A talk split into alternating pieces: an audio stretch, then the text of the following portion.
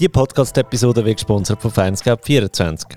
Die Plattform für den digitalen Vergleich und Abschluss von Autoversicherungen und Privatkredit. Exklusive Angebote, voll transparent und jederzeit kostenlos. Auf findscape24.ch. Hallo, ich bin der Finanzfabio und wir reden über Geld und zwar heute mit dem Ralf Bauert. Ralf, du bist äh, Geschäftsführer vom Hauseigentümerverband Winterthur. Ist das richtig, hä? Das ist richtig, genau. Möchtest du dich gerade selber schnell vorstellen? Mache ich doch gerne. Danke Fabio, dass ich da darf sein. Sehr gerne. Mein Name ist Ralf Bauer. Ich bin seit 15 Jahren beim Hauseigentümerverband Region Winterthur als Geschäftsführer tätig. Vor mhm. langer Zeit habe ich mal Architektur studiert, bin dann in die Immobilienbranche gekommen, habe mich in diesem Bereich weitergebildet und dann noch ein bisschen in der Betriebswirtschaft einen Master gemacht. Mhm. Äh, beim Hauseigentümerverband, wir sind ein Verband mit 16 Mitarbeitenden, neben der ganzen Politik fürs Wohneigentum auch Immobiliendienstleistungen anbieten, wie Immobilienverkauf, Immobilienbewertungen, Rechtsberatungen, Vermietungen, eigentlich alle Fragen, die Hauseigentümer können haben, wir lösen. Ja, okay. Ähm, nimm das Mikrofon ganz bisschen näher, ganz relativ, ja, so, super. Ähm, was macht der Hauseigentümerverband genau? Also weißt, was bringt mir jetzt das? Ich bin ja selber Eigentümer, wenn ich mich bei euch anmelde. Also wenn dich anmeldest, äh, profitierst einerseits von, von der Dienstleistung, die wir haben. Also mhm. einerseits geben wir äh, Informationen raus mit einer Verbandszeitschrift. Mhm. Die kommt äh, vom Schweizerischen Haushälterband alle zwei Wochen. Und von uns als Sektion alle Monat geben wir eine Zeitschrift raus mit Informationen rund ums Wohneigentum. Mhm. Du hast dann auch als Mitglied eine kostenlose Rechtsauskunft. Ja. Jeden Morgen kannst du anrufen und dann unsere Juristen äh, Fragen beantworten. Oder bei allen Dienstleistungen, die wir haben, hat man einen entsprechenden Mitgliederrabatt, also fährt entsprechend günstiger. Ja. Das sind direkte Vorteile. Was indirekt ist, dass mit der Mitgliedschaft du hast den Verband, der sich für das Wohneigentum politisch einsetzen, eine gewisse Kraft geben. Also wir sind gesamtschweizerisch äh, rund 340'000 Mitglieder und natürlich ja. hilft dann die Menge auch zum einerseits in Bern in der Bundespolitik äh, mächtigere Stimme zu haben. Ein bisschen Druck machen. Genau, aber auch in den kantonalen oder in den Gemeinden, dass man dort äh, wird man eigentlich angelost, wenn man als Hauseinverband äh, zu etwas Stellung nimmt. Ja. Wenn du sagst 340'000 Mitglieder, also nehmen wir an, das ist HIV schweizweit, oder? Genau.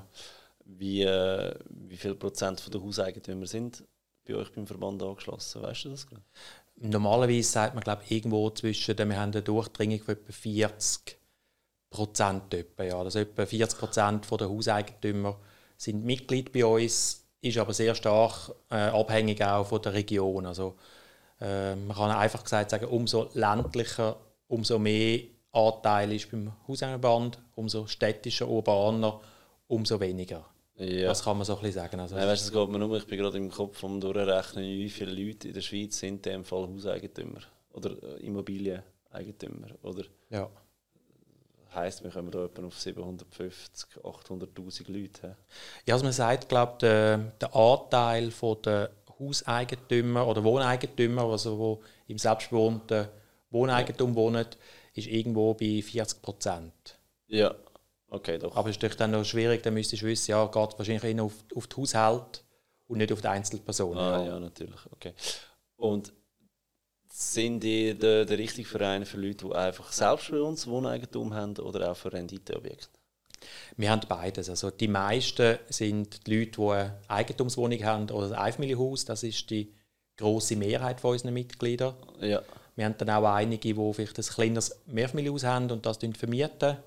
Ja. Aber wir haben auch äh, größere Immobilieneigentümer bis zu Immobilienfirmen, äh, die bei uns Mitglied sind. Okay. Und da einerseits, einerseits uns unterstützen im Politischen, aber ja. auch profitieren ja, von, äh, von Fragen, die sie können uns stellen können. Also, wir haben auch viele Immobilienverwaltungen, ja. wo am Schluss bei uns dann so auch können, äh, Bewirtschafterinnen und Bewirtschafter ein bisschen, ja, die Rechtsberatung nutzen, wenn sie Fragen haben ja. bei ihrem Mandat.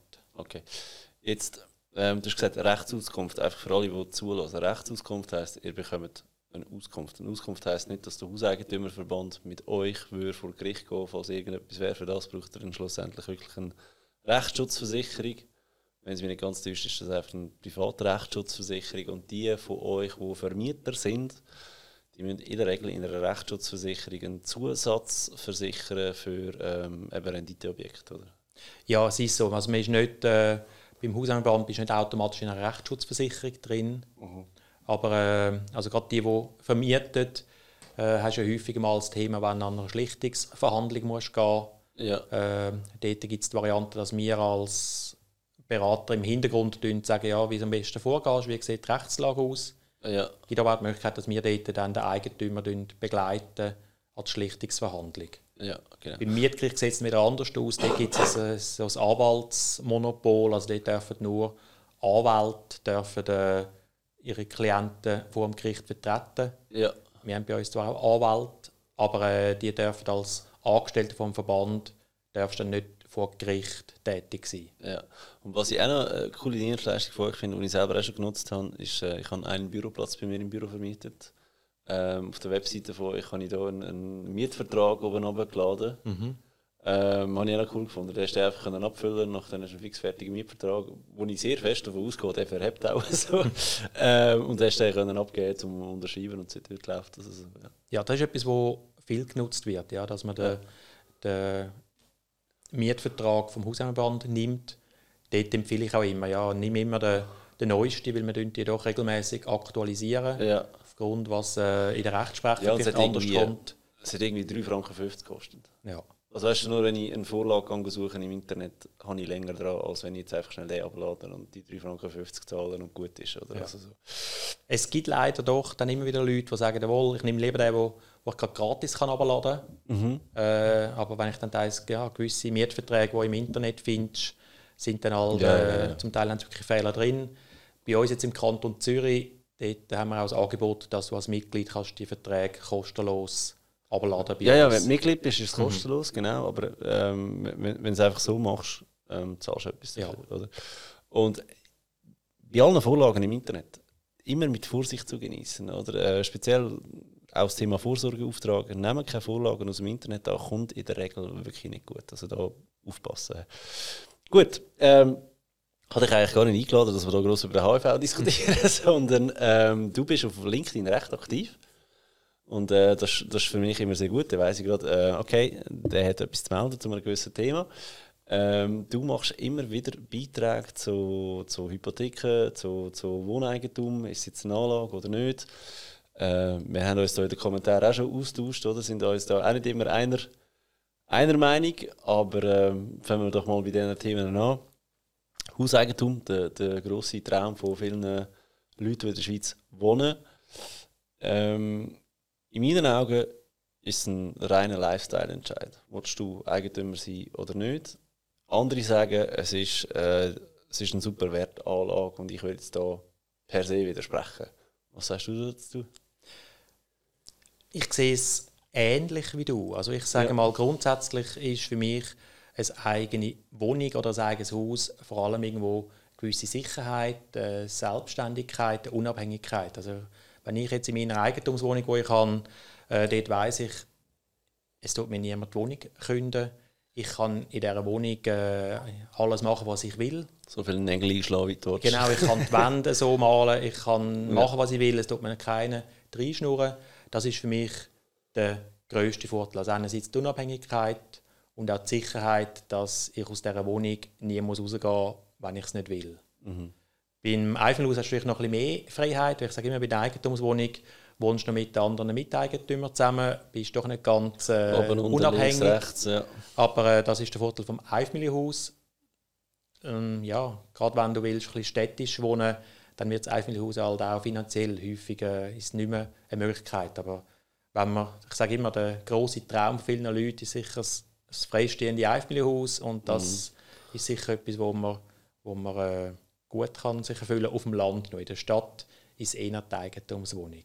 ja. Wenn du sagst, Wertanlage, ja, in der letzten, also ich habe meine Wohnung im 2004 gekauft. Gut, du hast sicher eine Wertsteigerung. Seitdem muss ich sagen, ja, ist sicher meine beste Finanzanlage gewesen, die ich äh, äh, gemacht habe. Aber würdest du, uns, würdest du uns verraten, was du gezahlt hast für die Wohnung und was du denkst, dass sie heute wert ist? Ich habe knapp 1 Million gezahlt, das ist eine Wohnung Ja. in der Stadt Zürich. Ja. Äh, und jetzt gehe ich davon aus, ist sie irgendwo äh, 1,6 bis 2 Millionen wert. Irgendwo so etwas. Also ich gehe mal davon aus, ich Ja. habe eine Wertsteigerung um 50 bis 100 Prozent. Ja, In den letzten 19 Jahren. genau. Okay. Du hast aber, einfach, dass man das mal oben runterbringt. Also, ja gut, eine Million ist wirklich ein guter Deal. Nicht diskutieren. Aber es ist halt Stadt Zürich, gell? Aber in dieser Zeit hast ja du, auf das können wir auch sprechen, Eigenmietwert zahlt, oder? Wenn wir ja von dieser Million mal abschätzen, 19 Jahre mal Eigenmietwert von, I don't know, was hätte das, 4.000, 5.000 Franken mehr Steuern gekostet? Wahrscheinlich schon, ja. Okay, dann haben wir äh, 19 Jahre, sagen wir 5000 Franken, dann sind wir doch schon bei 95.000 Franken, die wir von dieser Million dürfen abziehen dürfen. Dann hast du Zinsen gezahlt. Jetzt kommt es ein bisschen darauf an, ähm, bist du immer im Salon gewesen, oder hast du Festhypotheken gehabt, zu welchem Preis das die gehabt hast? Ich muss jetzt zu meiner Schande sagen, ich habe immer die Variante von einer Festhypothek gewählt. Ich habe also eigentlich die letzten äh, 19 Jahre, die letzten 18 Jahre äh, eigentlich immer zu viel gezahlt, als wenn ich einen Saron oder, oder früher einen Libor genommen hätte. Ja, also beachte die Wortwahl zu deiner Chance? Ja. habe ich da sicher äh, ökonomisch den falschen Weg genommen. Äh, ich kann mich da gerade auch noch out. Ich bin nicht der, der ja, so anleitet, wie man es eigentlich sollte. Dass man sagt, ja, man sollte die, die liquiden Mittel, die man hat, irgendwo im, im Finanzmarkt anlegen, am besten in Aktien. Da kommen wir später dazu, wie du investiert bist. Das ist immer meine Abschlussfrage. Aber ähm, du hast Festhypotheken gehabt, dann magst du dich vielleicht noch an Zinssätze erinnern. ja, also im Moment habe ich zwei Hypotheken, eine bei 1,4 und eine bei 1,8. Am Anfang sind sie sicher höher gewesen. Mhm. Äh, mit der Zeit sind sie immer ein bisschen günstiger geworden. Mhm. Also ich sag mal, wenn du im, im, im Schnitt mit 2% rechnest, dann Ist es wahrscheinlich äh, etwa so der Durchschnitt von meinen Hypotheken. Okay. Ja. Gehen wir davon aus, äh, hast, hast voll belehnt, das wären 800'000 Franken. Wir gehen jetzt davon aus, ich habe dich nicht gefragt, davon aus, 2% wären äh, 16'000 Franken pro Jahr. He? Mhm. Mal, äh, mal 19 Jahre sind das um die 304'000 Franken. He? Also wir haben 304'000 Franken da, wir haben... Ähm, 100'000 für den Eigenmietwert. Genau, und schon sind wir bei 400'000 Franken, was die gekostet hat, dass du dort wohnen Nebenkosten lassen wir jetzt mal grosszügig auf der Seite. Du hättest immer noch 600'000 Franken Gewinn gemacht. He? Gehen wir davon aus. Genau. Ja. Also was noch in die Rechnung reinnehmen, ist noch der Mietzins, den ich gespart habe. Ja, nehmen wir noch einen dazu. Nehmen wir noch einen dazu.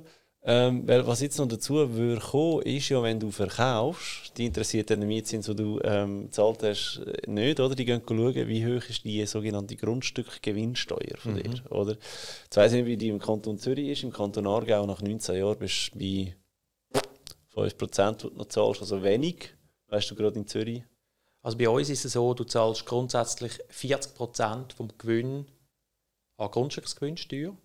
Egal wie lange das sie hast. Nein, es ist dann im ersten, das meine ich, das- in den ersten fünf Jahren gibt es ein Penalty und nach 20 Jahren, das ist das Maximum, gibt es eine 50-prozentige Reduktion.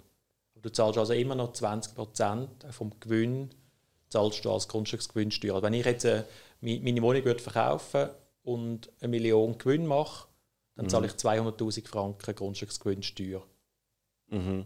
bei dieser Liegenschaft. Also da sind wir jetzt vorhin bei 400'000 gewesen, plus nochmal 200'000 die oben drauf kommen für den Verkauf. ja, Dann sind wir noch bei 400'000 Franken in 20 Jahren. Okay. Und wenn ich jetzt das, der Mietzins, ich weiss, da kommen wir noch dazu. Aber wenn ich das jetzt einfach in Aktien rechne, 1 Million mal 20 Jahre an 7%, ja so gut ist mein Kopfrechnen nicht, aber es wäre ja pro Jahr 70'000 Franken. Mal 20 Jahre. 1,4 Millionen, kein Grundstückgewinnsteuer drauf. Genau. Und jetzt können wir den Mietzins noch gut einrechnen, den du gespart hast. Und jetzt müssen wir den noch sagen, okay, den würdest du jetzt auch noch gut investieren, hättest du dort auch noch eine Rendite drauf. Und dann hättest du den absolut faire Vergleich, sage ich jetzt einmal. Oder? Aber da, einfach, um das mal relativieren, natürlich für den Ralf ist es mega cool. Hey, ich habe eine Million gezahlt, ich komme jetzt 2 Millionen über, zahle noch 200'000 Grundstück äh, Gewinnsteuer, weil der Rest, äh, der ist ja eh schon gezahlt. Ich habe 800'000 Franken mehr auf dem Konto, das ist eigentlich eine lässige Geschichte. Oder? Aber ich sage, die Rendite von einer, von einer Aktienanlage ist doch besser. Auch. Ja, du sprichst mir aus dem Herz. Also ich, ich vertrete, äh, wenn du mich auf LinkedIn verfolgst, lese ich auch ab und zu, dass ich zum Eigenmietwert irgendetwas sage und das durch die These unterstütze, dass ein ja. Eigenmietwert absolut äh, ungerecht ist, weil du als Wohneigentümer nicht unbedingt äh, günstiger wohnst, als wenn du Mieter ja. bist. Ja. Eigentlich müssen wir schnell eine Schweigeminute ähm, einbringen da für all die, die immer gemeint haben, äh, selbstbewohntes Wohneigentum sei eine gute Wertanlage. Ich ein paar Tränen vergüssen, jetzt sind aufgeklärt worden. Aber ja, der, der, der Eigenmietwert, bleiben wir bei dem Thema. Für diejenigen, die nicht genau wissen, was ein Eigenmietwert ist, Eigenmietwert ist eine sehr reale Steuer auf ein fiktives Einkommen. Ja. Kann man so zusammenfassen. Das ist so. Man, man tut eigentlich den, äh, die Steuerbehörden sagen, wie, wie, wie, was man für eine Miete würde zahlen für das Haus. Mhm. Die wird dann meistens ein bisschen reduziert und auf dem muss man eigentlich, wie wenn man da ein Einkommen würde generieren, dann auf dem muss man Steuern zahlen. Bisschen reduziert heißt so plus minus 70 Prozent, oder? Ja, genau. Also wenn, wenn du sagst, okay, ich könnte jetzt äh, 20.000 Franken Miete im Jahr verlangen für das Ganze, rechnen sie dir eine fiktive Einnahme von 14.000 Franken, oder? Genau, er ja. dafür, ja. genau, und das muss ich dann, für das muss ich am Schluss mehr Steuern zahlen, obwohl ich gar nichts davon habe, ja. Ja, genau. Man muss noch fair sagen, ja, ich kann dafür auch gewisse Kosten abziehen, wie die Hypothekarzins oder wenn ich Unterhaltsarbeiten mache. Aber das, ja, ich sage immer, ein Eigenmietwert ist bei, bei, bei Leuten, die kurz erst gekauft haben und eine höhere Hypothek haben, ist weniger einschneidend als jetzt also die, Leute. die im letzten Jahr gekauft haben. Nein, nicht unbedingt die. Also einfach, wenn du, wenn du hoch belehnt bist, ja und äh, ich sage mal eine gewisse Höhe hast, von, genau, der Hypothekarzins auch relativ hoch ist, mhm. dann kannst du auch entsprechend viel abziehen. Ja. Dann macht es jetzt weniger gravierend. Am schlimmsten ist eigentlich der Eigenmietwert für Leute, die, die schuldenfrei sind. Schuldenfrei sind, also irgendwo gesagt haben, jawohl, ich verzichte auf irgendwie Ferien, auf ein teures Auto, ich mhm. spare und will schuldenfrei wohnen. Aber, ja. Weil jetzt halt am Schluss genau der gleiche Eigenmietwert, mhm. haben aber null Abzug. Mhm. Und äh, das zeigt, dass irgendwo das System irgendwo einen Mangel ja, hat. Wirst, ja, wirst gestraft, oder? Aber andererseits muss man da auch sagen, wir müssen aufpassen, dass wir nicht zu fest wie ein Banker tönen, oder? Weil ein Banker sagt ja immer, eine Hypothek ist eine gute Sache, Spar, Steuern. Die Aussage ist ja per se nicht falsch, oder? Aber wenn ich jetzt einfach mal eine Milchbüchli-Rechnung mache und sage, mir ist wichtig am Ende des Jahres, was ich hinter rechts habe und nicht, dass ich Steuern gespart habe, he? das ist ein Unterschied. Ähm, die, die Hypothek, die zahlst ja du, oder? Also die musst ja du finanzieren. Das heisst, ähm, das ist immer so, wenn ihr Steuern sparen Ihr könnt nur Steuern sparen, wenn ihr zuerst Geld in die Hand nehmt. Egal um was es geht. Es geht Küche renovieren, Pensionskassen einkaufen, Säule 3a-Beitrag. Ihr nehmt zuerst Geld in die Hand, um Steuern sparen, oder? Und jetzt einfach ein Beispiel. Wenn ihr wie der Ralf im, im, im Schnitt komme jetzt einfach immer mit deinem Beispiel. Ja. 16.000 Franken Zinsen zahlen im Jahr, könnt ihr die 16.000 Franken zwar abziehen, das ist richtig, aber wenn du einen sogenannten Grenzsteuersatz hast, der Grenzsteuersatz sagt aus, wie viel Rappen zahlst du pro verdienten Franken. Hm? Äh, wenn du einen Grenzsteuersatz hast von 25%, oder, das, das gibt es noch relativ schnell, heisst das, du hast zwar 16.000 Franken gezahlt, zum 4.000 Franken Steuern sparen. Oder? Wegen dem geht die Rechnung aber nicht ganz auf. Oder der Eigenmietwert von 16.000 heisst ja nicht, äh, der Eigenmietwert von 14.000 im Beispiel von vorhin, heisst ja nicht, dass du 14.000 Franken mehr Steuern zahlst. Oder? Das ist einfach 14.000 Franken höheres Einkommen. Oder? Und das immer so ein bisschen im Hinterkopf behalten, wenn euch der Banker das nächste Mal sagt, ja weißt du, höhere Hypothek, dann sparst Steuern, bringt er einfach nicht hinter rechts, hast trotzdem weniger. Ja. ja. Also ich habe mal äh, gelernt, du solltest eigentlich äh, wenn du eine Hypothek aufnimmst, um eigentlich Steuern zu sparen, eben das beim Eigenmietwert mehr kannst abziehen mhm. müsstest du eigentlich das Dreifache an der Rendite machen, wie deine Hypothek ist. Ja. Wenn irgendwo eine Hypothek, aktuell sind es ja, eine Festhypothek nimmt irgendwo 2,5 bis 3 Prozent, nehmen wir 2,5, ja. mal 3 sind 7,5. Da liegt man schon da über einer Kalkulation von 7 Prozent Aktienrendite. Ja. Genau. Und wenn ich da dann die Empfehlungen höre von Banken, die sagen, ja, möglichst höhere Hypothek und dann das Geld am besten noch bei uns anlegen und dann empfiehlt man vielleicht noch irgendeinen. Obligationenfonds, wo irgendwo ein, äh, eine Gebühr hat von irgendwo 0,8 Prozent im Ja. Jahr und äh, erwartet die Rendite von 1,5 Prozent, Ja. dann geht es für mich irgendwo nicht mehr auf. Also, Das geht dann hinter und vorne nicht mehr auf. Aber es ist halt schon da, gell? Sie sehen es halt wirklich so, hey, umso höher ähm, die Hypothek ist, oder? umso mehr Liquidität hat er bei uns, wo, er, wo wir für ihn können investieren können, oder? Dass sie wirklich doppelt und dreifach an dir können Geld verdienen nachher, oder? Ja. Das ist Genau. ja das Schöne an der Hypothek für, für Banken. Also sie verdienen eigentlich doppelt. Sie können einerseits können sie die Hypothek rausgeben, Mhm. äh, verdienen damit einen Hypothekarzins Ja. und sie können äh, bei vielen Kunden dann auch das Geld anlegen und haben so eigentlich ein doppeltes äh, Ertrag.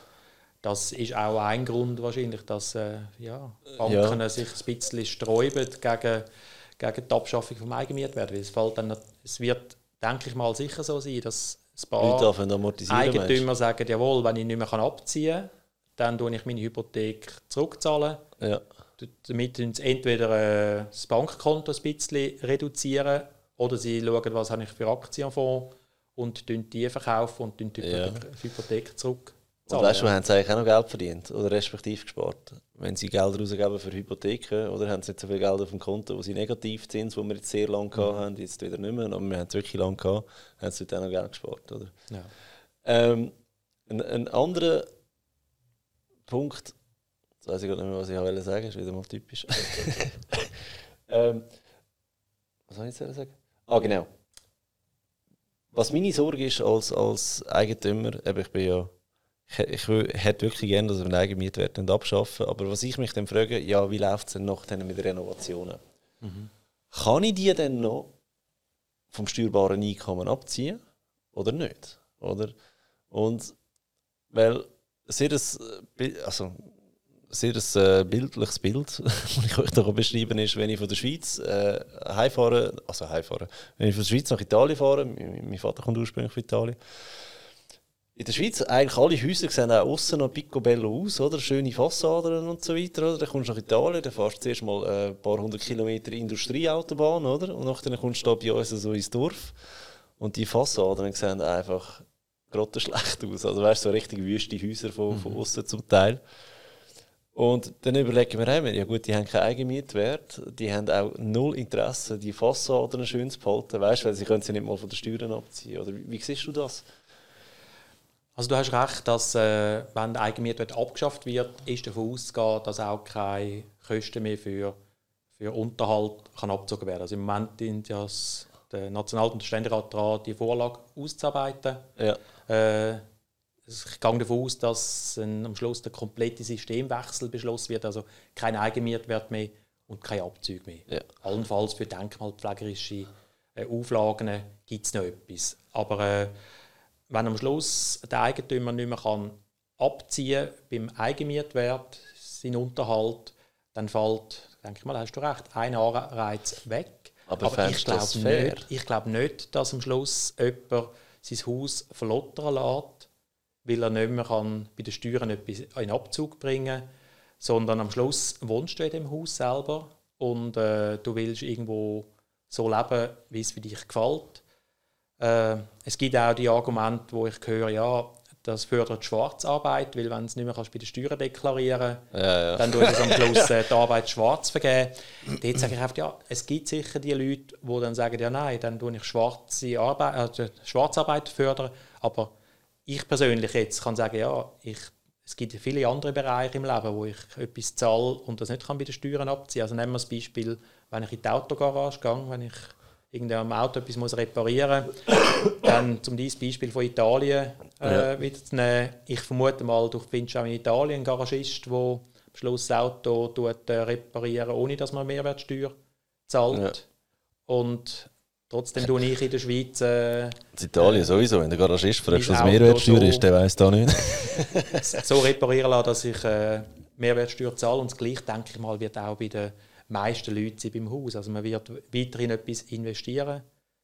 Weißt, man kann auch vergleichen, vielleicht, wenn du die Renditenliegenschaften anschaust, die lassen die Leute auch nicht verlottern, äh, um möglichst viel äh, Rendite rauszuziehen, sondern man schaut eigentlich, dass die im, im Schuss bleiben.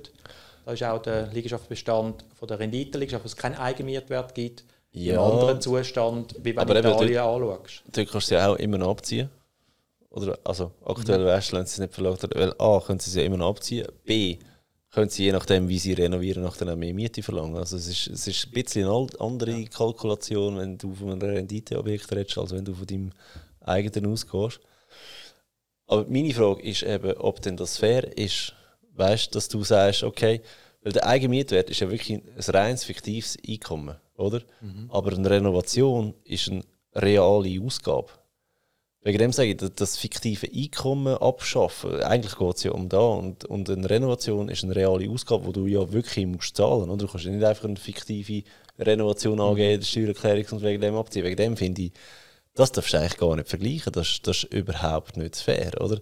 Der Zins zahlst du auch, ist eine reale Ausgabe und du ihn abziehen, oder? Mhm. Also, und auch da, ich, meiner Meinung nach, müssten sie wirklich den Eigenmietwert abschaffen, weil es einfach, es ist keine Einnahme und trotzdem den Zinsabzug zulassen, weil wenn du einen Privatkredit aufnimmst auf ein Auto, kannst du den Negativzins, oder schon nur, wenn du auf deinem Lohnkonto im Minus bist, den Negativzins darfst du auch abziehen mhm. von deiner Steuererklärung. Also da muss ich sagen, die, die Diskussion, die sie in Bern oben wieder haben, die ist wieder mal völlig an der, an der Realität vorbeigezogen. Oder? Also, und ich frage mich, von, von wo das die Diskussionen kommen. Oder sind es halt einfach die, die kein, kein Wohneigentum haben und gar nicht so weit studieren? Oder sagt man einfach, ja, wir brauchen die Steuern, die Reichen sollen die Steuern zahlen, weil nur Reiche können sich ein Eigenheim leisten, was ja eigentlich ein Blödsinn ist. Es ist natürlich so, ich sage nur schon, ich habe am Anfang gesagt, etwa 40 Prozent sind, haben Hauseigentum.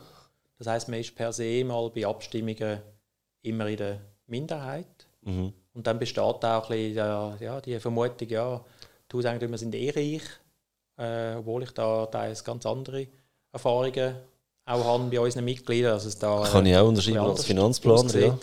Und ja, was hast du jetzt gefragt? ah, genau. Warum das nicht Unterhalt und äh, Zinsen weiterhin können abgezogen werden ja. das hat einfach keine Mehrheit. Also das schaffst du nicht am Schluss. Äh, Aber du äh, verstehst meine Überlegung mit mhm. fiktiven Einnahmen und realen Ausgaben, oder? Ja. ja. Wobei ich glaube auch, wenn man am Schluss den Mieter und wenn man sagt, man möchte ins Wohnen, egal ob man im eigenen Haus wohnt oder zur Miete wohnt, glaube ich, äh, dass es eigentlich eine faire Lösung ist, wenn du schlussendlich sagst, jawohl, du zahlst als Mieter nichts bei den Steuern, hast aber auch keine Abzüge und du zahlst als Hauseigentümer nichts äh, bei den Steuern, hast aber auch keine Abzüge, weil ich sage, gerade die Hypothek, sage ich mal, eigentlich sollte es nicht darauf ankommen, ob einer eine Hypothek hat oder keine. Weil eben, also wenn, sonst mache ich als Hauseigentümer nehme ich eine Hypothek auf, kann die von den Steuern abziehen und das Geld anlegen in Aktien. Und da gibt es eine gewisse Ungleichheit. Ja, da, da schaut natürlich die Bank schon, dass du die Hypothek, die für die Liegenschaft ist, schon auch für die Liegenschaft brauchst. In der Regel, eigentlich. Also, ich glaube nicht, dass sie dir einfach so eine Hypothek geben, damit du kannst Aktien posten weil die haben ja auch ihr Risikomanagement, wo die Volatilität von einer Aktie ja schon auch sehen. Oder? Ähm, und weißt du, von wegen fair oder nicht, im Grundsatz kannst du sagen, die, die fleissig gespart haben, dass sie sich das Eigenkapital können, äh, zusammenkratzen und, und äh, sich vielleicht auch weiterbildet haben und dieses und jenes, dass sie auch Tragbarkeit können stemmen von einer, von, von einer Selbstbewohnten ähm, werden eigentlich für das bestraft. Das ist ja eigentlich auch ein Fehler im System. Eigentlich solltest du das fördern. Ja, eigentlich müsste das Ziel sein, dass das möglichst, also hat man immer, wir sind ja in der Schweiz das Land mit den meisten Schulden. Ja. Und ein Grund davon ist sicher, weil wir das Hauseigentum stark mit Hypothek belastet haben. Und wenn wir das könnten reduzieren wäre auch ein gewisses Risiko weg, wo sicher in der Schweiz besteht. Ja. Zum aber vielleicht noch auf dich kommen mit Abzug für Unterhalt. Ich könnte mir noch vorstellen, dass, äh, dass auch wenn der Eigenmiet dann auch abgeschafft wird, dass man irgendwann vielleicht so für erneuerbare, also für, für Unterhaltsarbeiten, für, für, das Energiesparen dienen, dass man dort auch irgendwo wieder Anreize kann schaffen kann, wie man es heute auch hat, wo ja. man sagt, ja, da kommt man ja Subventionen über für Photovoltaik oder wenn man die Fassade tut, Wärmedämme, äh, dass es so etwas auch bestehen bleibt. Ja, aber sollte, also es bleibt kompliziert. Es sollte für mich der Eigenmietwert sollte mal abgeschafft werden, weil äh, die Strafe, die du am Schluss hast, wenn du deine Hypothek abzahlt hast, die finde ich einfach, die kann man nicht begründen und sollte Ja. möglichst bald Also abgeschafft du bist, sein, du bist dafür, dass man den Eigenmiet abschaffen trotz der Konsequenz, dass du nachher nichts mehr kannst abziehen kannst. Ja. Weil weißt du, so aus der Überlegung heraus, in deine Wohnung jetzt 19 Jahre alt ist, was sagt man so, ab 25 Jahren fangen die ersten, die ersten Bauchweh-Sachen an, oder Küche, Bäder, ja. Genau. Fenster, ähm, dass du dort vielleicht mal etwas müsstest renovieren oder? Ja. Aber dort sage ich auch, ja, dort möchte ich eigentlich, dort tue ich am Schluss entscheiden, äh, will ich jetzt mein Bad neu machen, weil das Bad hat, äh, entweder kann ich es nach 20 Jahren schon sanieren, oder? Ja.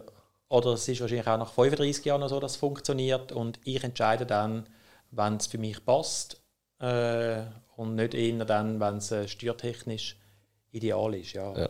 Das ist, ich finde es eigentlich blöd, wenn man am Schluss äh, Entscheidungen macht wegen Steuern. Das bist du als Finanzplaner sehe anders. das total anders. Aber ich sage, äh, ja, zum Teil höre ich so Leute, die sagen, ja, beim, beim Umbau vom Haus äh, so viel an die Steuern sparen, dass am Schluss einfach der Bauprozess äh, nicht mehr logisch ist und am Schluss haben sie irgendwie ein Problem, wo wahrscheinlich mehr Kosten geben, als am Schluss bei den Steuern haben können Ja. einsparen. Ja. Also jetzt rein finanzplanerisch, falls die äh, Eigenmietwertdiskussion nochmal 20 Jahre geht und äh, auch meine Zuhörer dann pensioniert werden, wieder mit vorgehen, machen die Renovationen am besten in den letzten drei Jahren vor der Pensionierung. Aus einem einfachen Grund. Vorher möchte er PK-Einkauf. PK-Einkauf sollte er keinen mehr machen in den letzten drei Jahren vor der Pension. Und in diesen Jahren gehen er die könnt ihr das eigentlich füllen mit eben Häuser, also Bäder renovieren, Küche renovieren, Dach ersetzen, Fenster ersetzen, Heizung ersetzen, was auch immer. Dass ihr einfach in all diesen Jahren immer noch ein Steuersparnis habt. he. So ein kleiner finanzplanerischer Tipp äh, an dieser Stelle.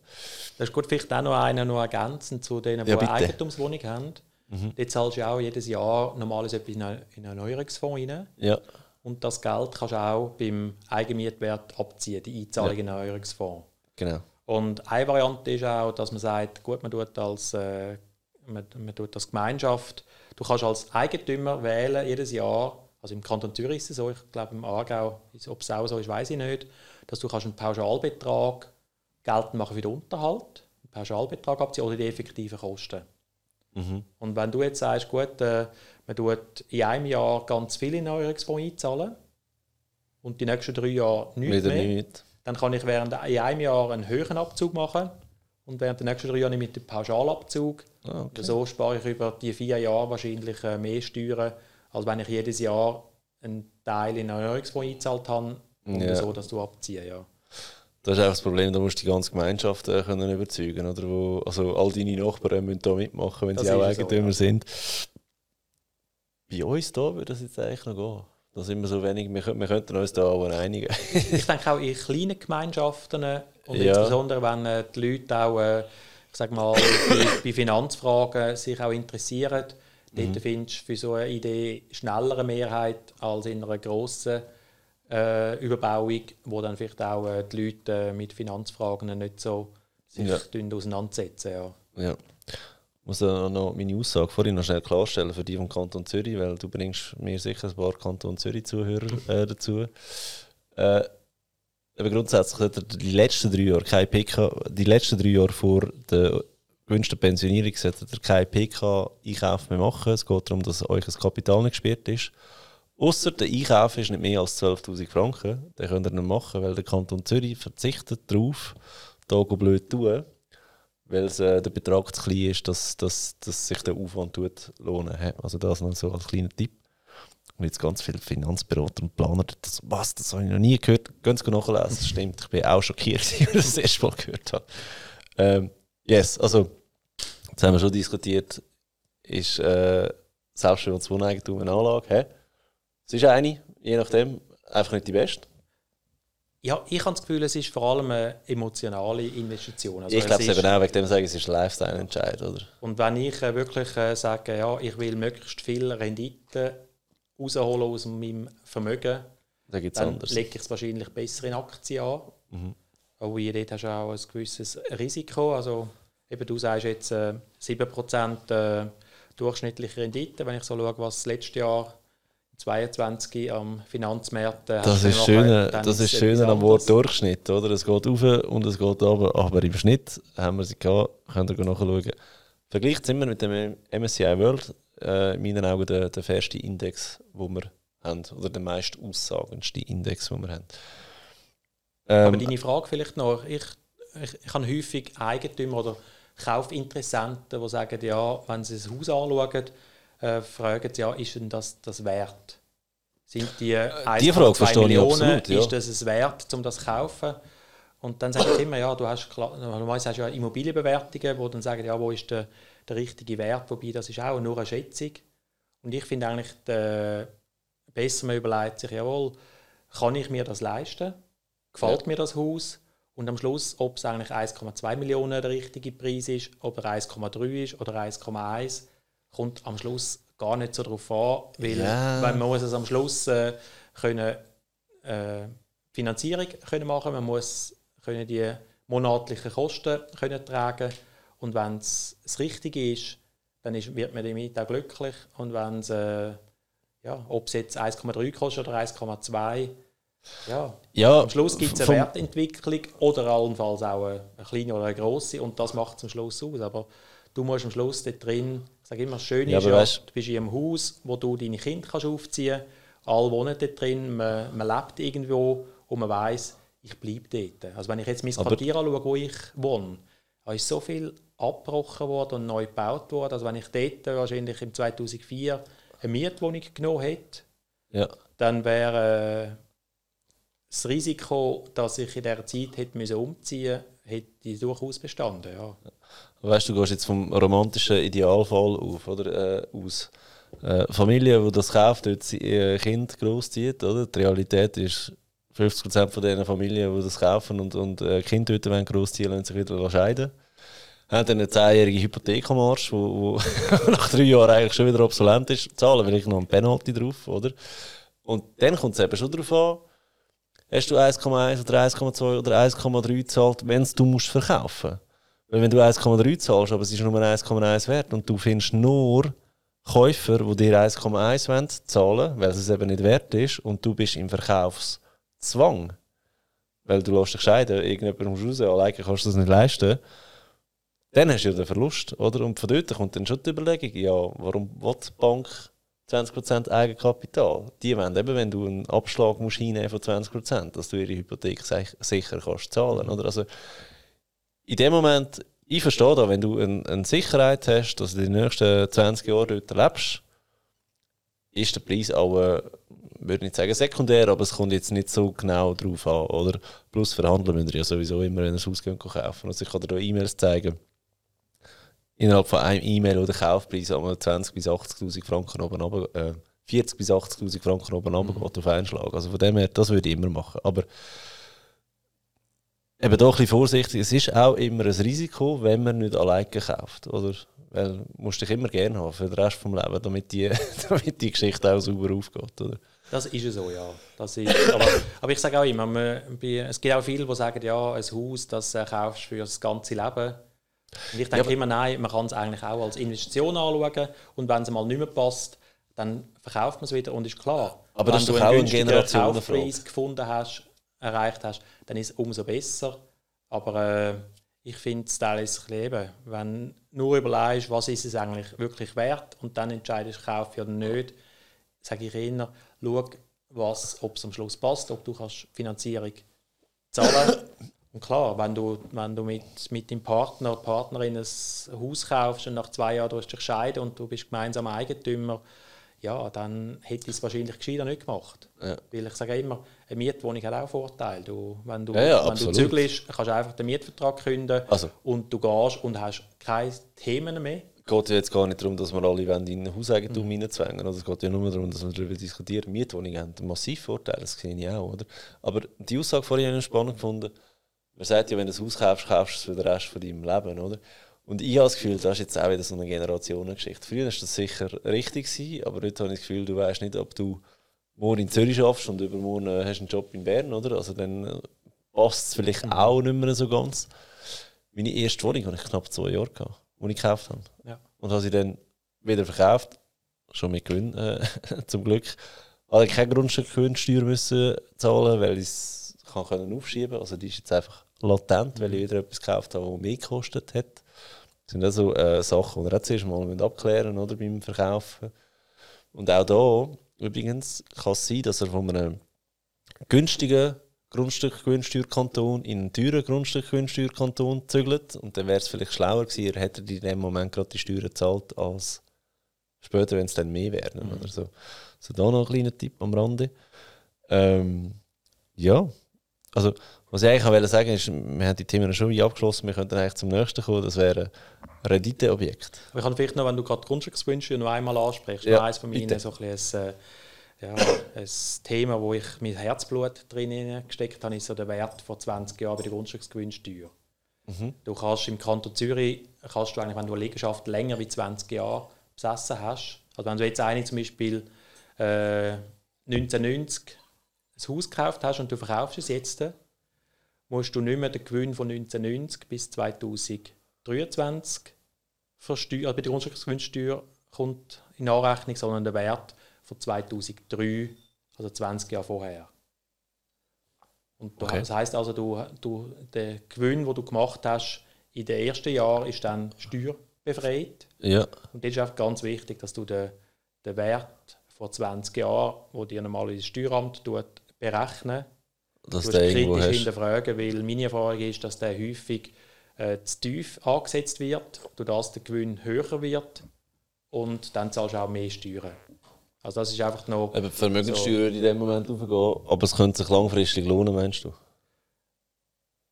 Vermögenssteuer hat damit ja nicht einen, einen Einfluss. Und du verkaufst ein Haus, wo vor 20 Jahren der Wert mhm. bestimmt wird und dass dort einfach der Wert, den dir Steueramt angibt, dass der durch einen ja, Immobilienexperten mal kritisch hinterfragen weil wenn dort kannst du sagen, ja, der Wert ist äh, 200'000 Franken höher, ja. dann sparst du jetzt im Kanton Zürich äh, 20% auf 200'000 Franken, also 40'000 Franken Steuern. Ja. Nein, äh, weißt du, meine Aussage wegen der, wegen der Vermögenssteuer ist ja der, der Wert, den der Steueramt angibt, tust du eintragen in deine Steuererklärung, oder? Mhm. Und der Gegenpool ist ja deine Hypothek. Wegen dem zahlen ja sehr viele Wohneigentümer noch lange, lange keine Vermögenssteuer, obwohl sie Wohneigentum haben. Oder? Ja.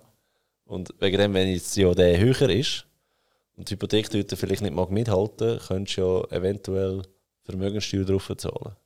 Das habe ich gemeint mit, äh, wegen der Vermögenssteuer. Ja. Und deine Aussage ist ja, nein, wenn der höher ist, sparst du Geld bei der äh, Grundstücksteuer. Ja, genau. Beide Aussagen sind Und richtig. es kommt erst natürlich zum Tragen, wenn du es verkaufst. Also die ganzen Vermögenssteuern, die du früher gezahlt hast, die sind ja dann schon abgeschlossen. Ja, richtig, richtig. Okay. Ähm, Renditeobjekt. Oder mhm. dort ist ja die ganze Berechnung komplett anders. Oder? Genau. Ähm, dort könnt ihr vielleicht auch noch mal den Podcast hören von, von David äh, Schreier, der da war, der, der 31-Jährige mit über 40 Wohneinheiten. Ähm, lasst die, das ist äh, wirklich eine super Folge, mega spannend. Ähm, lohnen sich Renditeobjekte in deinen Augen? Du hast, glaube mal einen Post gemacht, ähm, dass Mehrfamilienhäuser im Schnitt 12% günstiger geworden sind. In dieser Zeit, jetzt, wo die Hypothekarzinsen genau. gestiegen sind, genau, dort hat, äh, ist ja gewesen, dass wo jetzt die Nationalbank sag mal, die Negativzinsen beendet hat, von denen 0, minus 0,75 sind wir jetzt bei 1,75 ja. der Leitzins. Und das hat für viele, also eine Liegenschaft, wo wird immer geschaut, was ist eigentlich, äh, was sind die Kosten, die man damit hat. Und dort ist die Finanzierung eine der höheren Kosten. Und gerade bei, bei vielen, die Wohneigentum besitzen, die haben jetzt die Änderung nicht direkt am eigenen Leib erlebt, weil man hat eine Festhypothek, wie ich jetzt zum Beispiel, die einfach da noch läuft und dort hat sich überhaupt nichts verändert. Ja. Egal, was Banken oder die Nationalbank entschieden hat. Bei vielen Renditeobjekten sind äh, die Eigentümer in kurzfristig investiert, also finanziert, also mit dem Saron und dort zahlen sie entsprechend mehr. Und wenn man äh, den Wert von Renditeobjekten auch anschaut, dann schaut man, was ist der Mietzinsertrag, den man mhm. erwirtschaftet, tut dann das kapitalisieren und der Kapitalisierungssatz ist abhängig von den, von den Zinsen und umso höher die Zinsen sind, umso tiefer geht der Wert der Liegenschaft. Und das ist der Grund, dass äh, jetzt mit der Änderung von der, vom Zinsumfeld äh, Renditeobjekte äh, an Wert verlieren. Ja. Und man sieht auch, dass äh, durch die Nachfrage nachgelassen hat. Also wenn ich vor zwei Jahren äh, das Mehrfamilienhaus für 5 Millionen wollte verkaufen Ja. dann habe ich äh, sehr viele Interessenten, gehabt, die das kaufen Heute ist die Zahl wesentlich kleiner geworden. Ja. ja. Die hat auch das äh, System gehabt, dass die Leute Eigentumswohnungen gekauft haben, Ja. um sie vermieten dann. Also ein sogenanntes So einzelne. Let to buy, sagt man dem. Ja. Also man, man Also kauft- bei Toilette. bei Toilette, genau. Ja. Man kauft etwas, um es nachher vermieten. Das ist nicht so das Klassische, wo man eigentlich sagt, ja, man kauft Eigentumswohnung, um es selbst zu bewohnen, Ja. sondern man kauft das, um es am Schluss zu vermieten. Gewisse Banken haben gesagt, ja, etwa 40 Prozent der Käufe sind, sind äh, bei Toilette-Käufe gewesen. Ja. Und die sind auch zurückgegangen, weil sich das nicht mehr lohnt. Ja. Und du heute für, äh, für die Finanzierung irgendwo äh, 2,5 bis 3 Prozent musst zahlen, dann äh, geht es nicht mehr auf, wie früher, wo vielleicht ja, einen Saron gehabt hast, wo unter 1 Prozent war. Ja. Ja. ja, und das Problem ist, die Buy-to-Let-Geschichte, das haben wir auch immer- wieder in der, bei Finanzplanungskunden. Und das ist der Fall meistens so, dass sie irgendwie geerbt haben, 200.000, 300'000 Franken, nicht genau wissen, was mit dem machen. Leider keine Erfahrung haben am, am Aktienmarkt, oder? Und dann kommt halt, es kommt halt das dazu, was sie kennen, Immobilien. Wenn dann eine Wohnung kaufen, wie du jetzt gerade gesagt hast, die vermieten. Und dann fängst du auch mal mit der Risikoaufklärung an, la, ja, aber was ist, wenn du mal keinen Mieter drin hast? Was ist, wenn der Mieter Miete nicht zahlen will? Oder? Bis du den rausbringst, kann das fast zwei Jahre dauern, oder? Wenn, wenn der sich wird. Was ist, wenn der Mieter plötzlich äh, lustig findet, dass er äh, ein Lagerfeuer macht äh, auf die, in der Stube auf dem Boden, oder? Wahre Geschichte. Ein Kollege vom ersten Immobilienbewirtschafter hat mir mal Fotos gezeigt. Gemeint, Spinnen. Ähm, was ist, wenn irgendwie äh, Waschmaschinen ausfällt, die musst du ersetzen, oder? Also du hast ein Klumpenrisiko mit, mit einer Wohnung, oder? Du zahlst genau die Zinsen. Und wenn die Mieteinnahmen fehlen, machst du eigentlich ein Minusgeschäft, oder? Ja, also da kann ich zu 100% recht geben. Also ich sage mal, bei, bei Finanzanlagen, da wissen wahrscheinlich schon viele Leute, ja, man muss diversifizieren. Äh, Ja. Es ist blöd, ich kaufe alles nur, ich kaufe mit dem ganzen Geld nur irgendwie Nestle-Aktien Oder Credit Suisse. oder Credit Suisse, genau. äh, sondern man müsste mehr haben bei Eigentum, also bei Hauseigentum ist das nicht so der Fall. Also wenn man, eben, es gibt die, die eine Eigentumswohnung kaufen zum Vermieten. Ich finde das per se keine gute Idee, weil du hast einerseits, ja, es lohnt sich meistens auch nicht, weil du sagst, es muss alles aufgehen, dass es sich lohnt. Ich sage immer, wenn, wenn Immobilien kaufst als Renditeobjekt, dann kaufst du lieber anstelle einer Eigentumswohnung, sparst du noch ein bisschen länger oder kaufst etwas, ein kleines Mehrfamilienhaus, wo du immerhin Ja. ein paar Mieter hast. Äh, am besten solltest du vielleicht auch etwas haben, das kannst das professionell bewirtschaften lassen, Ja. weil Das sind auch wieder Kosten. es sind auch wieder Kosten, aber das Mietrecht ist heute schon so kompliziert, dass ich sage mal, wenn du als Privater ein Haus kaufst und das vermietest, dann machst du garantiert Fehler beim Mietvertrag, bei der Vermietung Ja. und am Schluss, wenn du, wenn du einen mühsamen Mieter hast, wo dann will streiten, dann fallst du mal alles von der Schlichtungsbehörde vom Mietgericht dann auf die Nase, weil du machst irgendwo immer einen Fehler. Ja, der Mieter ist mega geschützt. Und da sage ich ja, wenn du nicht genügend Geld hast, um am Schluss äh, ja, vielleicht ein Mehrfamilienhaus mit mehreren Wohnungen zu kaufen, dann kaufst du lieber keine Eigentumswohnung zum Vermieten, sondern kaufst vielleicht, wenn du willst, Immobilien investieren, kannst du einen Immobilienfonds kaufen Ja. oder eine Aktie von einer Immobiliengesellschaft oder eben wie du empfiehlst, gerade direkt in Aktien gehen. Äh, Also schon über einen ETF, nicht Einzelaktien, nicht falsch verstehen.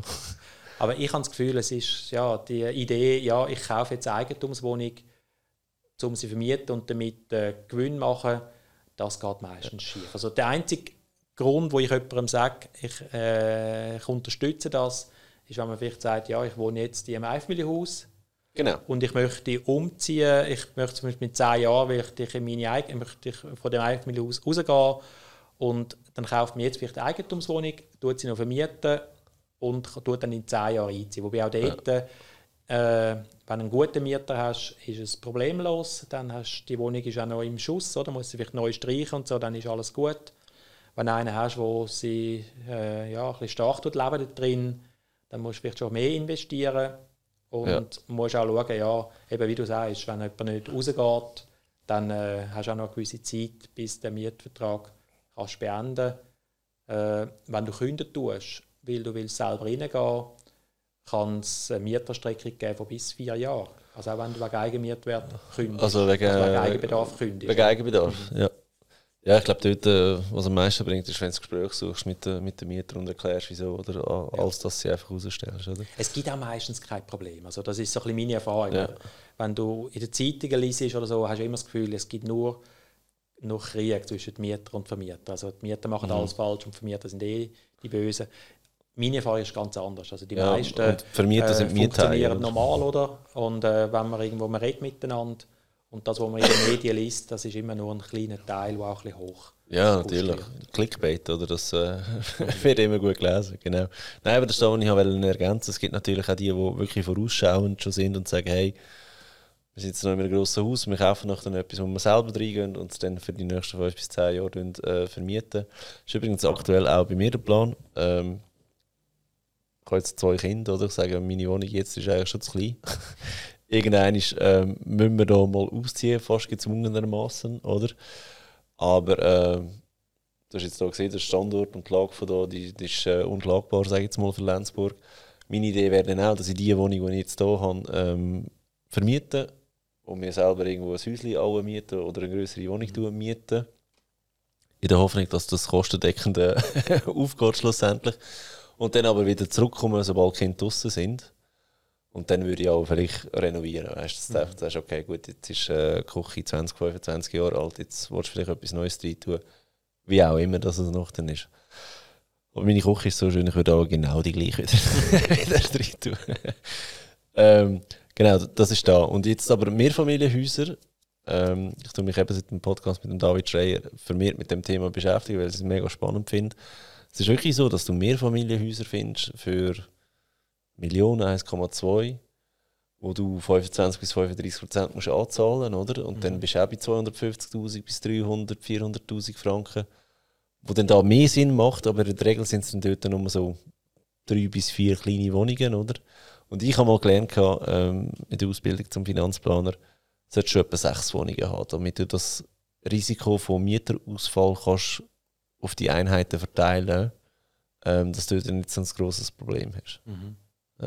Ja, wobei ich sage auch immer, der Mietzinsausfall oder allenfalls eben, dass äh, Kündigungen hast oder eben, das Schlimme ist ja vor allem, wenn jemand nicht die Miete nicht mehr zahlt. Ja, Und ich denke, das kannst du mit einer guten Prüfung vom Mieter auch recht minimieren, das Problem. Also wenn du natürlich äh, am Schluss einen Mieter nimmst, der nicht mal eine Mietzinskaution von drei Monatsmieten kann zahlen und du sagst, ja gut, wir reduzieren es auf einen Monat, äh, dann hast du ein größeres Risiko, als wenn du den Mieter nimmst, der eigentlich das relativ einfach kann zahlen ja, und da kommt es natürlich immer darauf an, eben, wenn du die Auswahl hast als Vermieter, dann kannst du sagen, jawohl, ich habe 10 Mieter zur Auswahl, dann äh, kannst du auf das achten, oder? Wenn du deine Wohnung vermietest, es ist, es ist seit drei Monaten findest du niemanden, dann meldet sich endlich jemand, äh, Ja. dann nimmst du vielleicht auch den erst best.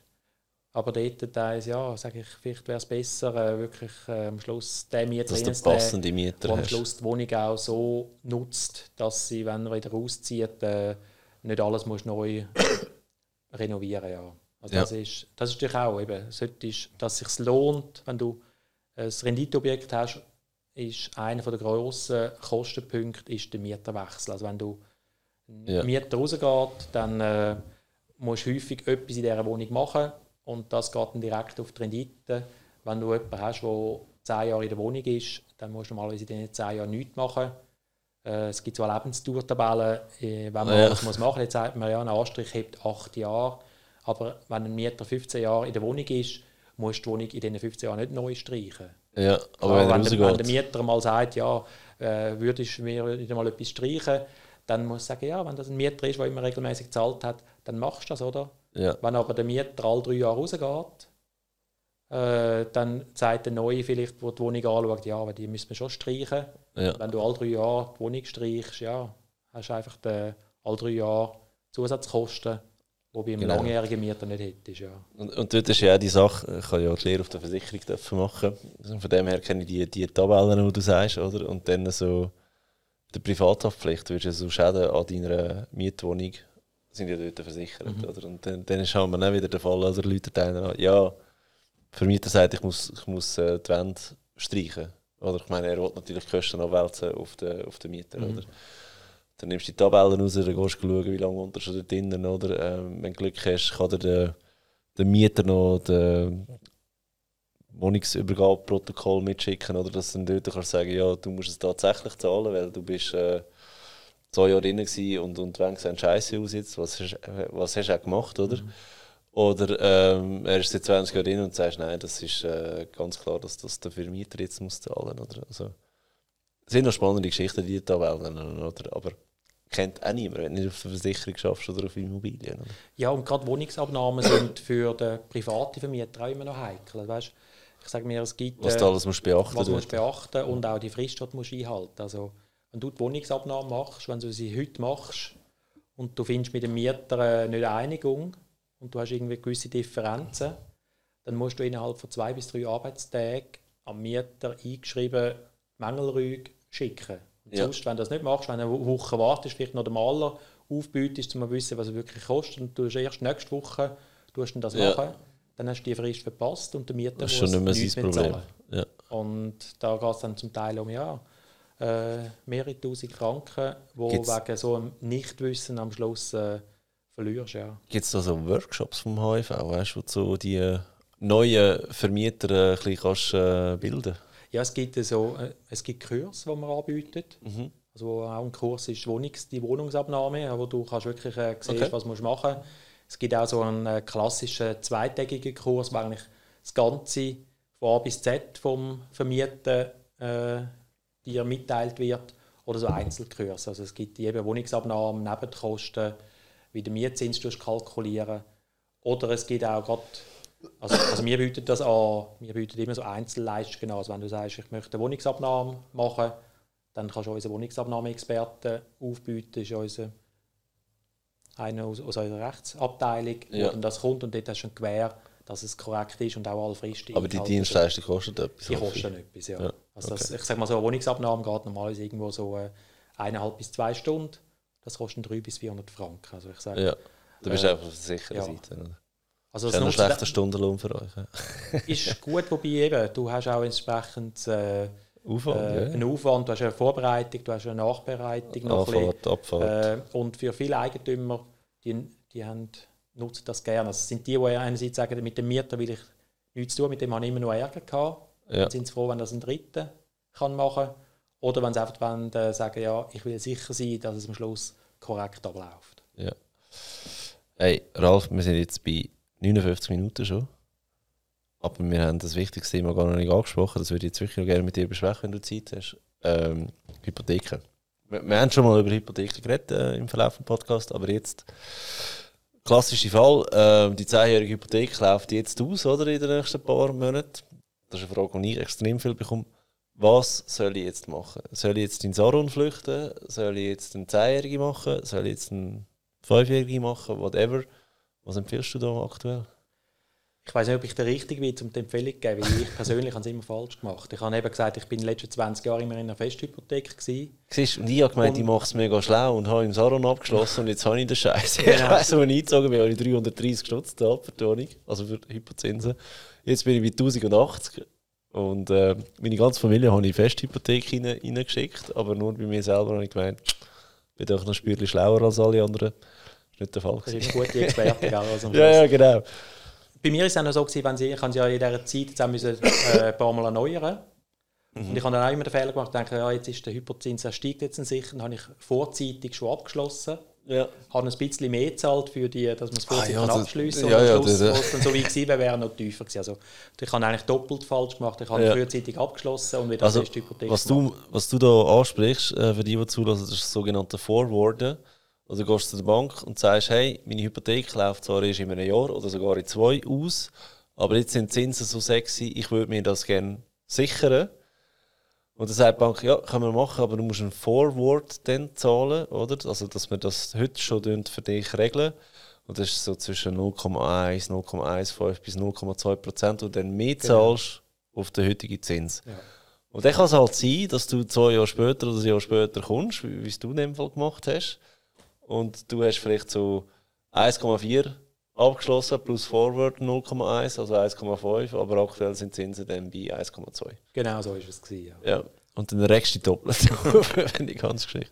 Aber heute sind wir ein in einer anderen, also heute sind wir in einer spannenden Situation. Also, wenn man jetzt aktuell schaut, äh, sind, wenn man jetzt langfristig, äh, wenn man eine Festhypothek nimmt, dann ist die fast egal, wie lange man sie abschließt. Ja, ist, ist sie immer etwa gleich. Also ja. irgendwo zwischen 2,5 und 3 Prozent sind so die klassischen Und das Aron ist ganz, ganz wenig darunter. Und das Aron ist ein bisschen darunter. Eben, man sagt, das Aron sagt man normalerweise, man nimmt, äh, was ist der Leitzins, der ist bei 1,75 und dann schlägt die Bank noch eine Marge drauf. Mm. Die ist irgendwo ja, 0,6 bis 0,8 Prozent. Ja. Also wird jetzt heute, heutzutage wird irgendwo den Saron bei irgendwo 2,3 bis 2,5 also 2,3 Prozent bis 2,5 Prozent. Ja. Also ein bisschen tiefer noch wie eine Festhypothek, aber nicht mehr grosser Unterschied. Ja.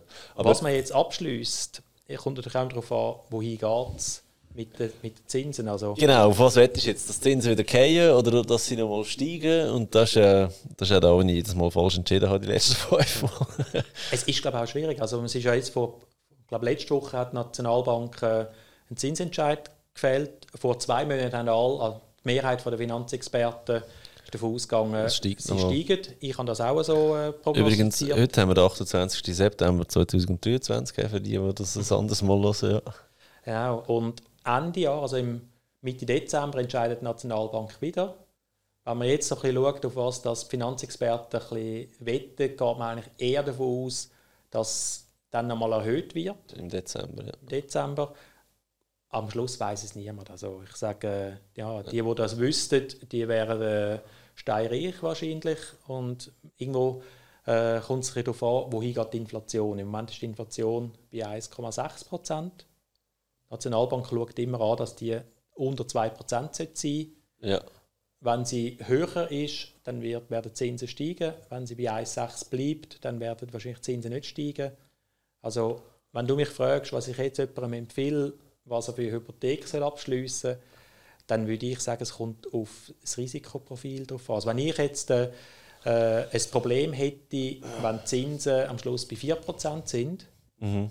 dieser Person würde ich sagen, schließe eine Festhypothek ab, dann schlafst du ruhig und du kannst deine Zinsen sicher zahlen, egal was die Nationalbank macht. Schließe eine 10-jährige Hypothek ab, wenn du sicher bist, dass nicht vorher das Haus musst verkaufen weil dann zahlst du ein Penalty. Das Schätzchen noch gerne hast. Kürzer, oder? äh, die, die sagen, jawohl, mir ist es egal, wenn die Zinsen bei 4% sind, ich habe genug liquide Mittel oder äh, Geld noch im Hintergrund, dass ich das kann tragen jeden Monat.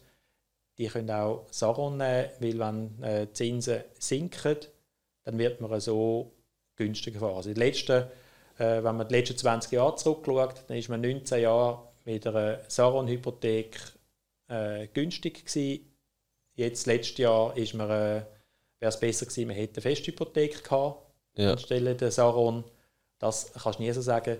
Ich empfehle normalerweise eigentlich eher aufs eigene Risikoprofil. Also wenn man ein Problem hat, um einen steigenden Hypothekarzins zu zahlen, dann ist eher eine Festhypothek wahrscheinlich äh, angemessen. Wenn man damit nicht so ein Problem hat, dann fährt man vermutlich mit einer kurzfristigen Hypothek besser. Ja. Ja. Was ich da auch äh, noch möchte zu bedenken geben, das eine ist ja, du musst äh, selber einschätzen, willst du jetzt Saron oder willst du lang, oder? Und das andere ist ja, du darfst ja auch amortisieren, wenn deine Hypothek abläuft, oder? Und das ist vielleicht auch noch spannend für viele Leute. Ähm, Vielleicht haben die drei Angelder oder, angehäuft oder, in dieser Zeit. Und nur weil die Bank sagt, du musst in 15 Jahren amortisieren, heisst das nicht, dass es äh, verboten wäre, auch schon nach 10 Jahren zu amortisieren, wenn die Hypothek in dem Moment abläuft. Das könnt ihr mit gutem Gewissen machen. Speziell die, die nur eine Kontolösung haben, oder, äh, lohnt sich vielleicht das, dass ihr in dem Moment sagt, weißt du, ich tue jetzt einfach mal äh, meine Hypothek mit drei Angeldern runterfahren, weil das ist äh, Wohneigentumsförderung par excellence, oder? Also es geht nicht nur zum Kaufen, sondern auch zum Hypotheken abbauen oder renovieren, könnt ihr Säule 3a Geld brauchen. Und vielleicht ist das nicht einmal so, so einem schlechten Zeitpunkt, weil denkt dran, ihr könnt zwar ähm, Einzahlungen in der Säule 3 abziehen von eurem steuerbaren Einkommen, aber bei der Auszahlung fallen wieder Kapitalsteuern an, oder? Und wenn ihr irgendwo ein Konto habt, wo 60, 70, 80'000 Franken drauf hat, wieso das nicht äh, schon weit vor der Pension mal auflösen und anfangen amortisieren, oder? Und falls dann irgendwann die Zinsen wirklich wieder runterfallen, ähm, kann man ja mit der Bank auch wieder reden, ob man die Hypothek auch wieder dürfte erhöhen Und dann haben wir vielleicht in dem Moment ein bisschen Cash, oder? Das finde ich sehr einen guten Hinweis. Ich finde es auch wichtig, dass man sich überlegt, ja, was kommt man für Empfehlungen über. Also ich kenne auch viele Banken, die sagen, ja, man sollte, äh, wenn man zwei, man sollte zwei Festhypotheken machen mit unterschiedlichen Laufzeiten, oh boy, damit, das, das Schlimmste, was man machen wieder äh, nicht, nicht hoch ist. Du hast einfach das Problem, du kannst dann die Bank nicht wechseln, wenn ja. du noch eine laufende Hypothek hast. Also ich empfehle eigentlich eher äh, eine Hypothek mit einem fixen mhm. Ende, dann kannst du auf das Ende auch wechseln, weil es gibt neben Banken gibt es auch äh, Versicherungen, die Hypotheken anbieten. Es Pensionskassen. Gibt, äh, Pensionskassen und zum Teil, je nachdem, sind dort attraktivere Zinsen ja. verfügbar.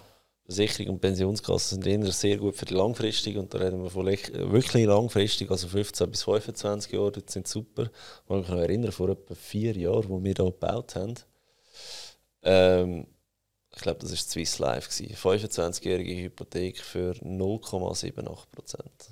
Ja, und da wäre jetzt etwas, was ich für Renditeobjekte abschließen würde. Weil dann weißt du einfach die nächsten 25 Jahre mit was du rechnen musst. Das wäre guter Move gewesen. Das ist gut. Das einzige Risiko, eben gerade beim Wohneigentum, wenn du 25 Jahre abschließt, ist, wenn du das Haus vorverkaufst und du kaufst nicht wieder ein Eigentum, dann zahlst, zahlst du also Penalty. Penalty. Und dort Aber die Hypothek kannst du vielleicht weiterverkaufen, weißt du? kannst sie vielleicht weiterverkaufen. Natürlich, wenn die Zinsen immer mehr sinken, dann sagt einer, ja nein, die 2,5 Prozent. Äh, also jetzt wärst du Chef damit, ja. äh, es gibt aber auch die Möglichkeit, dass man schaut, ja, es gibt auch äh, Banken, die Auflösungen drin haben, wo ja, ja, der Penalty auch zahlen, ja. entweder wegfällt oder äh, kleiner ist. Das ist etwas, wo man die Hypothek anschaut. Das empfehle ich auch immer. Schaut nicht nur auf den Zinssatz, Mhm. Sondern schauen dann, was sind die Konditionen, insbesondere wenn man es muss beenden muss. Eben wegen dem habe ich es als Renditeobjekt angesprochen. Ja. Oder das Renditeobjekt hast du vielleicht sogar noch ein bisschen länger als dein, dein Wohneigentum oder dein Selbstbewohnte, weil es halt einfach ganz eine andere Geschichte ist. Ähm, ja, das ist eigentlich der Tipp, den ich loswerden wollte. Schaut, prüft die Amortisation oder ob das noch ein, ein Thema wäre. Vielleicht haben wir auch sonst Gelder zum Amortisieren. Einfach, dass man das auch mal äh, gehört hat, Säule 3a müssen nicht bis ins Alter aufbewahren. Also ihr könnt es auch für das äh, brauchen. Ja. Genau. Jetzt sollte man auch sogar eben, drei Jahre sollte man auch so ein bisschen nicht allzu hoch werden lassen, aber das hast du sicher mal in, in je nach Kanton, gesagt, Je nach Kanton äh, sehr unterschiedlich, oder? Schaut, dass er ähm, fünf bis sogar sechs Konten, ja mein Gott, Fabio, wieso sechs, reden immer alle von fünf. All die anderen Berater können einfach nicht zählen. 60 ist ein Jahr, 61, 62, 63, 64 ist ein Jahr, jetzt haben wir schon 5. He? 65 wäre auch nochmal ein Jahr. Fair enough. Äh, Bonusjahr kann man dem auch sagen, falls ihr PK als äh, Kapital rausnehmt, wäre es vielleicht gut, wenn ihr dort nichts habt, aber rein theoretisch könntet ihr sogar 6 Jahre machen, um das ein bisschen ähm, planen. Dann, meine Abschlussfrage, äh, Ralf, außer du hast noch eine Ergänzung zu Hypothekenlaufzeiten? Nein, ich freue mich auf deine Schlussfrage. Okay. Äh, meine Schlussfrage ist eigentlich immer, wie tut der Gast privat, persönlich selber investieren? Da muss ich dich wahrscheinlich enttäuschen. Ich bin sehr langweilig. Ja. Ich kann, also das meiste Geld ist in der Eigentumswohnung drin. Ja.